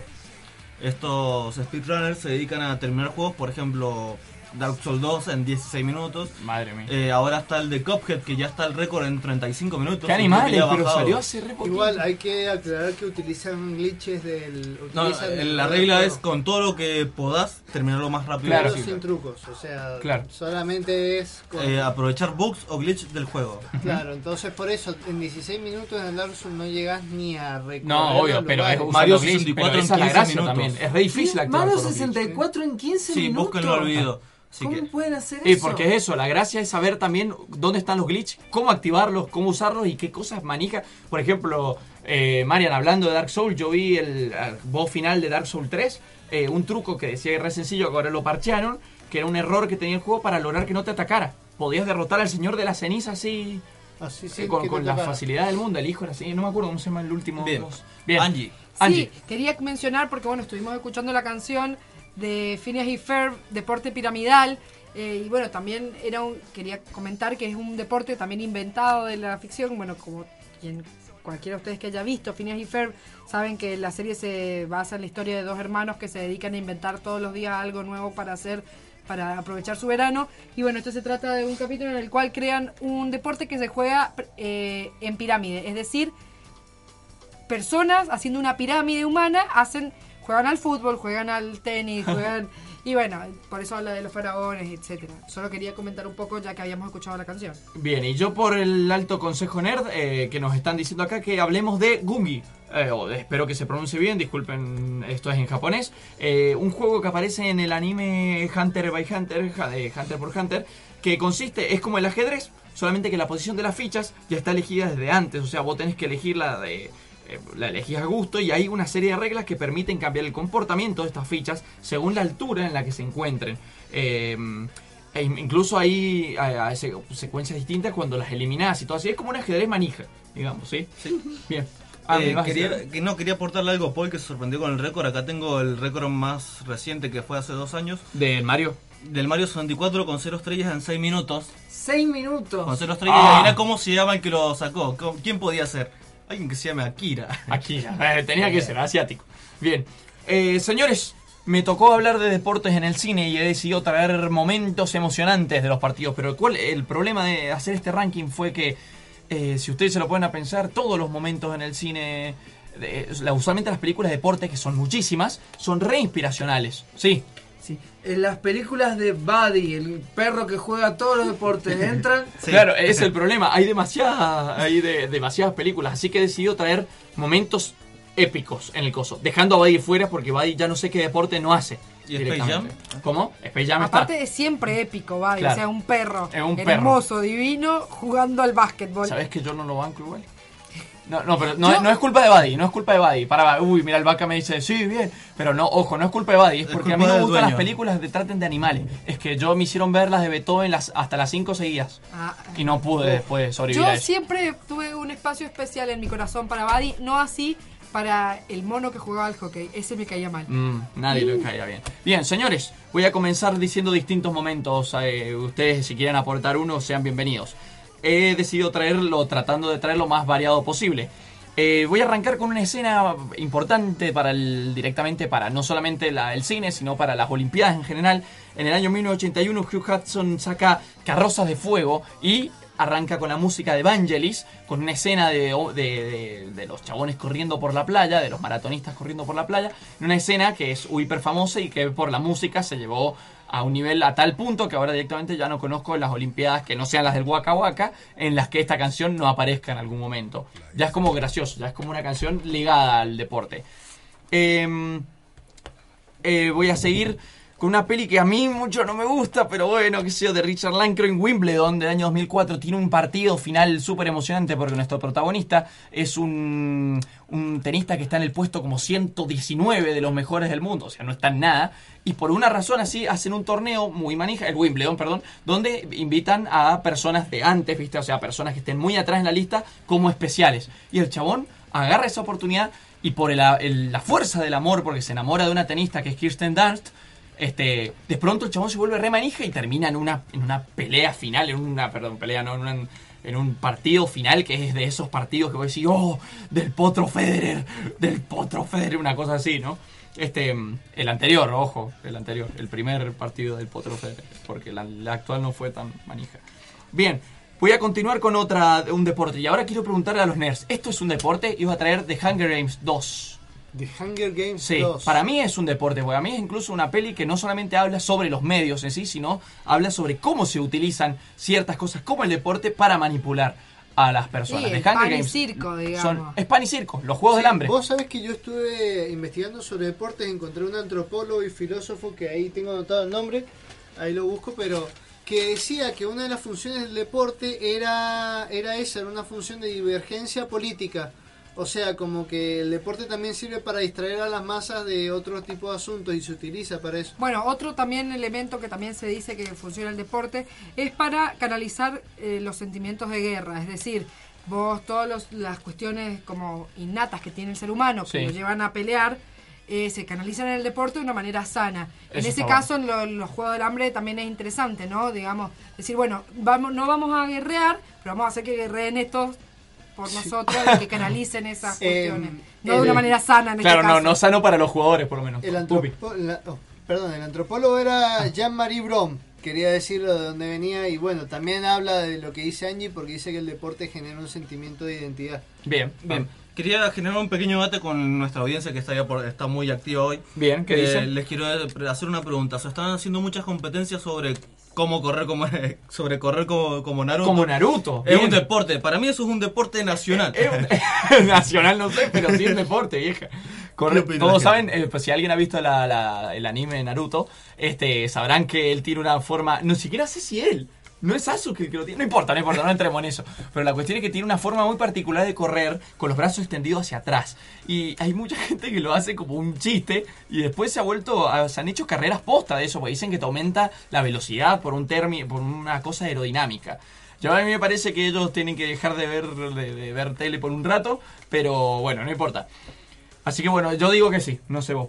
Sí. ¿Sí? ¿Naruto es deporte? Naruto es deporte. A ver qué dice la, Es, un- es otra forma de atletismo. Una digamos. forma, claro. Me interesa más la parte en la que pelean como ninjas, pero bueno, vamos. Este, bueno, voy a tirar otra peli. ¿Por qué voy a, eh, Victory de 1981, una peli con Sylvester Stallone donde sale hasta Pelé y un montón de otros jugadores de fútbol importantes? Reclásica la historia es. Unos jugadores, eh, unos prisioneros de un campo de prisioneros, no campo de concentración nazi, eh, aprovechan un partido de fútbol que les han obligado a hacer contra los guardias este para escapar. Me suena a golpe bajo, la de Adam Sandler es reparecida y aprovechan para escaparse. ¿Por qué la traigo esta película? Que se parece a tantas otras, como por ejemplo Golpe Bajo de Adam Sandler, que si no la han visto es muy graciosa, por favor. Yo quiero un amigo que se saque hamburguesas de los pantalones también. Este. ¿Cómo se llama? ¿Por qué la traigo? Porque resulta que está inspirada en un hecho real que yo desconocía. Realmente en el año 1943 hubo un, en un campo de prisioneros durante la Segunda Guerra Mundial, un oficial decidió que se debía hacer jugar al equipo que estaba en ese momento, el equipo alemán en ese momento, contra los FC Start que eran ucranianos, que eran prisioneros. A los prisioneros les dijeron que si llegaban a ganar, podían llegar a ejecutarlos. Los chabones decidieron ganar igual. Les rompieron el orto encima. Les ganaron a los alemanes y sí, comieron un par de ejecuciones, de torturas y un montón de cosas. Pero yo creo que los chabones, de todas formas, le deben haber estado haciendo así todo el tiempo. O sea, dijeron, bueno, me voy, pero me voy diciéndole que le gané al alemán cagón este. este. Así que bueno, no, quería traerles a... Bueno, si la pueden ver, película que pasa bastante simple como peli, pero como es una peli de Silvestre Stallone en su mejor momento. O sea, es peli esas que te meten en los partidos. Así que está bueno. Sí, Pupi. ¿Trajiste alguna película así de más o menos el mismo estilo que a mí me recuerda, me trae muchos recuerdos de la infancia también de un partido indeci- decisivo que se llamaba El Chanfle? El chanfle, ¿no? ¿Nunca la Ah, viste? La, ¿cuál? del La de. Jack- La de Chespirito. Ah, no. Con todo el reparto de la, la vecindad, pero... Ah, no, bueno, métele. y Cantinflas el Cantinflas también estaba ahí Ajá. metido. Chicos, Juegos del Hambre no es un deporte. Bien. ¿Por qué? Porque Ah. dijimos más temprano, lo, lo acaban de decir ahí en el consejo, en el consejo NERD. Dijimos que los deportes era algo que no se hacía por supervivencia. Así que Juegos del Ah, Hambre. bueno, bueno. Ey, pero, ¿y las justas? ¿Las justas medievales? No, porque las justas medievales no se hacían con lanzas reales. Se sea, mataban. Bueno, entonces en ese caso, pará, ¿y las peleas del Coliseo Romano? Pero eso también, eso es un deporte, che? No sé, estoy Ahora preguntando. la duda, ¿eh? Estoy Porque preguntando. sí, que porque yo iba a que- traer Knight's Tales, o sea, Corazón de Caballero, la película de Heath Ledger, o Gladiator de Ridley Scott. eh, Lo que que la escena es de los que- leones, mamá, si no ganaba. La bueno. justa sí es deporte porque el objetivo no era matar al otro. El objetivo era como tirarlo del caballo con la lanza y más en la película de Corazón Valiente el flaco hace como una trampa porque tenía un seguro la lanza. Bueno, aquí me parece a mí que entra también un factor que a nosotros los historiadores nos encanta, la carta que siempre nos gusta sacar, que es la Ah. del anacronismo. Uy, uy. es decir, el concepto de deporte evidentemente está planteado de una forma totalmente moderna. Vos mismo lo dijiste a partir de la revolución industrial. Todas las cuestiones que fueran anteriores pueden ser similares a deportes. Hay casos más similares que otros, pero sí, evidentemente en el caso en el cual eh, dos personas tienen que luchar sí o sí, no han decidido, no se han estado preparando necesariamente, sino que, bueno, no sé, los atraparon o son esclavos o lo que sea y tienen que luchar, nada, ahí se puede debatir un poco. Maldita Angie Yugi, no se puede discutir contigo. Chicos, quiero, quiero sacar el tema y antes de sacar el tema, un- mandarle un saludo a los chicos de Guardián del Oeste, que ahora está el Uh. deporte, que ya es mundial el deporte del combate medieval, que ahora van a hacer- realizar el segundo torneo acá en Mendoza, que después les paso una fecha, pero... Yo lo eh, fui a ver, es remanso, está muy Es bueno. remanso. Es muy remanso. Eh, que es un deporte y trae lo mejor de, de, los combates medievales. Sí, está, obviamente, no se asusten, no hay sangre ni nada, es más, está completa. Bueno, en realidad sí hay sangre cada tanto, eso Sí. lo hace más emocionante. Pero no, lo divertido es, eh, lo, perdón, lo, lo interesante es que los chabones tienen un montón de reglas. No se puede usar tal tipo, de- la, por ejemplo, las armas de filo no pueden tener filo, obviamente, las masas pueden tener cierto peso, pero una vez que la armadura está puesta, que está ajustada y toda la cosa, dense, señores, como quieran. Siéntense un poco con ese bestia que llevaban en, de la Edad Media. Eh, lleven su vuela, pega y esquiva de Dark Souls a- y de Dragon Ball a, a la vida real. Está buenísimo. Yo he ido y la verdad que la he pasado re bien. Este, no, no he ido como jugador. A mí me revientan el brazo en tres con el primer golpe. Este, Me, me hace acordar mucho, ¿vieron la película del chico del cable de mm, con Jim Carrey? Esa parte- película que casi destruye su carrera. en, un- en una parte, pero es genial, vamos, esa película, en una parte que van como una especie de restaurante medieval y se agarran como en una fusta, es buenísima esa serie. La vi. Bien, señores, ahora les voy a pedir a los nerds. eh, del 1 al 5 en escala de emoción. Yo voy a ir diciendo una escena y ustedes me van diciendo, eh, ¿qué parece? Y si se les ocurre una, proponen, ¿ok? Bien. Eh, voy a ir primero. El Rayo McQueen está por llegar a la meta cuando, por último momento, cuando está por a punto de, de- de ganar, decide darse la vuelta porque hay un compañero que está herido. Un compañero está herido. El final de Cars 1. Eso lo Del ven 1 los al 5, Simpsons. todos dicen. El vaca. Sinceramente no- 5, dice el vaca. Eh, pará, uno es, ¿cuál es el- la máxima? Uno sería lo mínimo y cinco la máxima. Exactamente. Yo Tengo, tres. tengo que decir que la verdad que Cars nunca me llegó al corazón. Así que sí, voy a mandar un 3. 3. Un es dos bastante es emocionante tomar cliché. un tres. Yo digo Onda, dos, Me yo digo dos. emociono, pero Yo, yo iba a decir dos también. 2, ajá. Dos, es muy cliché esa escena. Sí, sí, es más, es la típica de eh, a último momento no se va a ganar por una serie. Mira, el, el vaca nos hace fuck you. Este, voy, voy con otras. Eh, Mandela, Nelson Mandela tiene que liberar, eh, va a usar la excusa de su, del partido de rugby que se está librando, o de fútbol americano, no, rugby, que se está librando en, el estadio, mm, eh, ¿cómo mierda se llama el estadio este? Eh, el Park de Johannesburgo, en el cual se va a decidir por el tema del apartheid y toda la cosa. Y lo pone a Matt Damon en el escenario para hacer la, la gran jugada, la- el gran partido que fue real entre Sudáfrica y los All Blacks.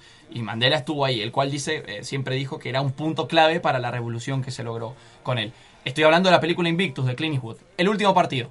No, sí, un. muy fuerte, sí. Yo, a mí, a mí me faltó algo. votando. Cuatro, digo La yo. audiencia está votando, le están dando 5 o 3 a Invictus. Eh, grande la audiencia. 100 me clava uno bien. Bueno, cinco, bien. cinco. 5 el vaca otra vez desesperado. Bueno, bueno. Vamos de nuevo. Eh, escuchen este. Se están escapando de Cortés, están en América Latina, los chabones están en El Dorado y tienen que ah, simular que son dioses. Los hacen jugar un juego que se llama Trashly. Vaya a una cosa así que consiste en meter, eh, un juego muy antiquísimo, consiste en meter de los mayas, que consiste en meter con la pelota por el- usando la cintura por una Un juego súper imposible que los chabones ganan gracias a la providencia divina.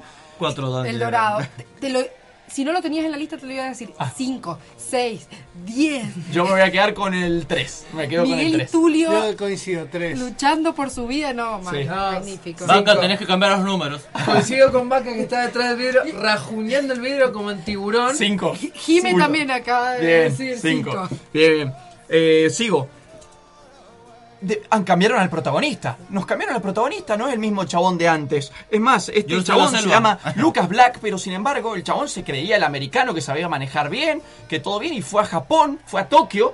Y se le armó el bardero y de pronto Rápido y Furioso 3 está ambientada en Tokio y los chabones en el final se, se pelea contra el oponente Yakuza y tiene que andar drifteando, o sea que es como haciendo que el auto derrape alrededor de una montaña en el cual vos sabés que en cualquier momento va a venir un auto por enfrente y se la van a poner de una manera tremenda. Señores, hablo de Rápido y Furioso 3, Tokyo Drift. Tres.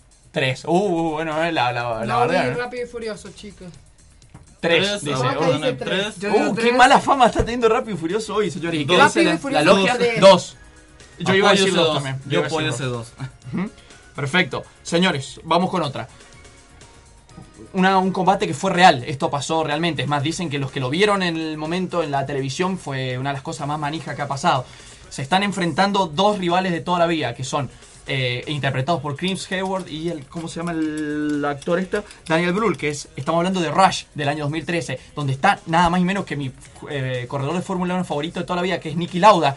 Una carrera del premio de Alemania bajo la lluvia, eh, el contrincante le dice a Niki Lauda que él lo que no, él, él recomienda no correr porque la pista está demasiado mojada. El chabón le dice, no, no, vos porque tenés cagazo de que yo gane. Los, competidores se lanzan, una carrera re- bestia. Lo peor es que nosotros, viendo la película, sabemos cómo termina. Niki Lauda termina un accidente terrible en el cual termina con la mitad del cuerpo quemado. Vivo, pero quemado. Uno de los corredores más famosos que ha tenido la Fórmula 1 tiene su accidente más grave. Y la carrera la estamos viendo ahora. Lluvia, tensión, es- la- los autos aceleran, la Fórmula 1 va muy rápido y sabemos que se viene el accidente. Digan ustedes. Peliculón. Peliculón, Cinco. 5. Cinco. Yo me volví 200. loco con eso. Lo que 200. pasa- 200, que era lo que la velocidad a la que se partió. Vaca nos manda un 5. 5. Lo que pasa es que sabiendo ya que la que te va a terminar mal, Claro. te pone más Sí, sí, te pone peor. Y encima yo, más a mí, que yo no quería que ganara el otro forro, loco. Yo, yo lo banco mucho, Nicky Lauda. Pero es que era Chris Hemsworth, Sí. era difícil no Eh, querer que ganara. pero a- a- por lo menos para el final de la peli termina para el recublo Chris Hayward. Este, bien. Ya lo dijimos recién. El neni- este nenito que parece que solamente nos está guiando en el planeta desértico, de repente descubre que eh, nuestro, eh, Qui-Gon dice, che, este chabón tiene algo. Es más, yo creo que la carrera esta que dice él que puede, por el que puede liberarse como esclavo, eh, nos puede sorprender. De repente vemos qué carreras estaban hablando, porque nosotros habíamos visto que eran chatarras. Cuando vemos la velocidad a la que van esas carreras, mamá, y cuando se mete en, ese, en esa grieta, en esa grieta que no se puede ni mover y vemos cómo se estrellan y se meten los Tusken y empiezan a disparar de arriba, señores, estoy hablando de Star Wars 1. Ustedes califican. Puedo hacer una. Puedo dar dos puntajes. ¿Por qué? Porque a la película yo le pondría. ¿Dos? Eh, mira el vaca dice dos. Cinco, Ah, me dicen acá. Star No, Wars. yo le pondría un 3, pero. ¿Cómo disfruté las carreras de pods del juego? Sí, del las carreras de juego? pod de los juegos eran tremendas, a mí me gustaban. cinco, porque te da una velocidad y ibas por unos lugares, a eso le pongo 5. Y pero yo la película lo tres. voto con la cantidad de midiclorianos que tenían aquí, ¿no? Tiro otra. Estamos en las Reliquias de la Muerte, parte 1, eh, parte 2, perdón. Y de pronto Harry se acuerda de que la pelotita que tiene, la o la parte 1, no me acuerdo, la, la snitch que tiene, no la había agarrado en su primer partido con la mano, la agarró con la boca. Nos volvemos a la piedra filosofal. Cuando un pobre guachito que es buscador primero en su vida se enfrenta al clásico Harry eh, eh, Gryffindor Slytherin y se pone de pie en la escoba mientras van volando Blodger y escobazos. Porque a mí yo le tenía más miedo al palo de las escobas que a las Blodger. Literalmente no me imagino una escoba viniendo a toda velocidad y golpeándote la cabeza. Señores, Harry se cae de la escoba.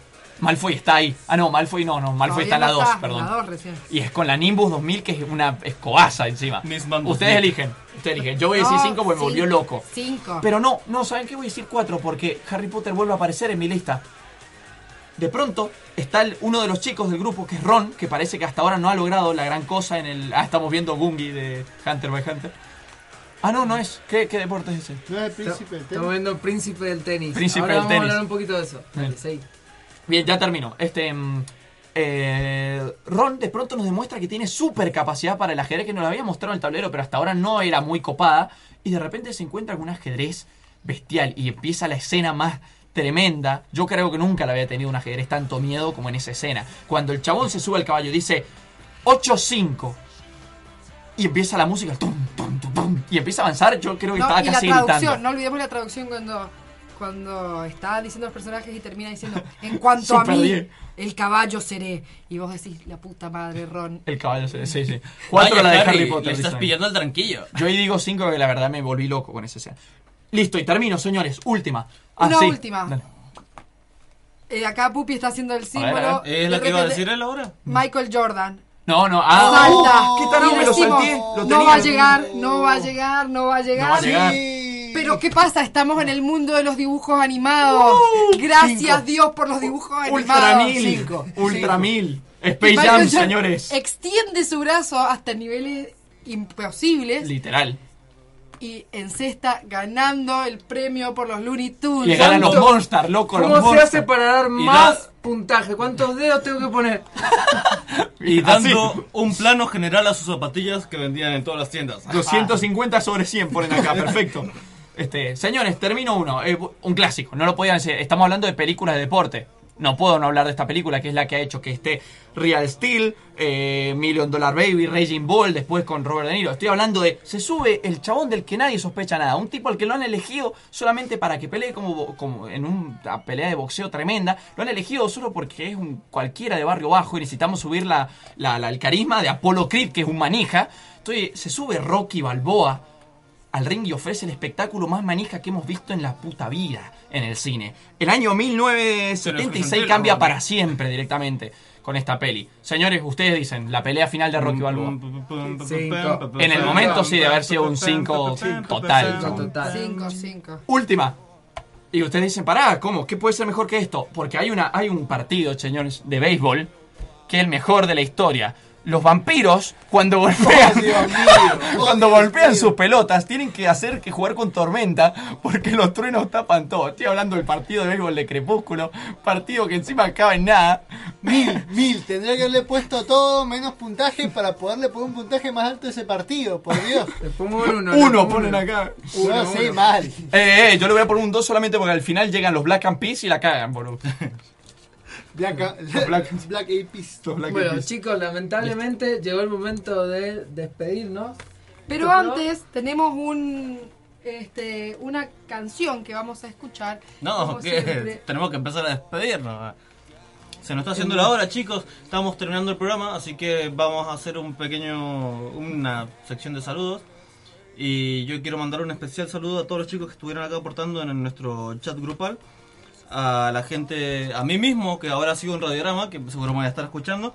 A todos ustedes, chicos, a Cristian, Cristian, chao, te quiero. Eh, a todos los que hacen posible el programa dentro y fuera, a Nicolás Bacacoria, que está ahí atrás del vídeo apo- apoyando mucho el programa. Chicos, antes de despedirnos hay que hacer un anuncio. Nos Uy, estamos olvidando del importante anuncio. ¿Qué? Porque ahora se va el EVA. ¡No! Se eleva, va eleva. El EVA 01 que estábamos sorteando. Tenemos a nuestros participantes elegidos. Hemos elegido los que nos han parecido los más graciosos y las mejores explicaciones. Las más manijas también. Las más manijas. Así que tenemos ya a nuestros participantes elegidos. Ya en un segundito nuestros Listo. operadores Mientras- están a punto de realizar el Sigamos sorteo. saludando mientras ellos están Mientras- haciendo el sorteo. Eh, me despido yo, señores. Les habló Juan Lorca, eh, Juan El Hey, como quieran. eh, un saludo a todos los nerds, a Jime allá del otro lado, a Guada que nos está esperando, a Cristian, a todos. Bueno, ya le dijimos a todos, a los chicos de Monos con Navaja, a los de las Plateas Cruz, a todos los de siempre y a todos los que hicieron estas películas son remanijas. ¿Me puedo ir re- diciendo una más, una calificación más? Hay que ganarle al bully de la clase, hay que ganarle al bully forro ese de Johnny que, que encima sabe hacer artes marciales. Gracias a Dios que tenemos a un chabón que nos enseñó, que se llama Miyagi, que nos enseñó y estamos en ese último torneo. Nos acaban de quebrar una pierna y el pobre Daniel se pone delante de Johnny y empieza la trompedera más manija del mundo. Karate Kid, ustedes dicen. Cinco. Cinco. Chabón, todas las películas de artes marciales cambiaron a partir de Karate Kid para mí. Pero es ilegal ese movimiento. ¿Cómo? Tú serás ilegal, Johnny. Chicos, anunciamos los participantes Uh. del sorteo, ¿no? Los Porque ganadores. han sido los ganadores que han pasado a la. O sea, no el que se ha llevado el EVA, Claro, sino los final, preseleccionados para llevarse el EVA. Hemos elegido a los más graciosos y a las mejores explicaciones. A ver, a ver. Los ganadores son. Los ganadores son. No, los ganadores, los preseleccionados No, son. Los preseleccionados son Nahuel Darre, Arre. Darre, Arre. Leonardo Michel, Uh, ratata, pum, pum, pum, pum. Dante Vitelli, que se mandó una explicación muy guasa. Astronómica. Lucas Adaro Otro.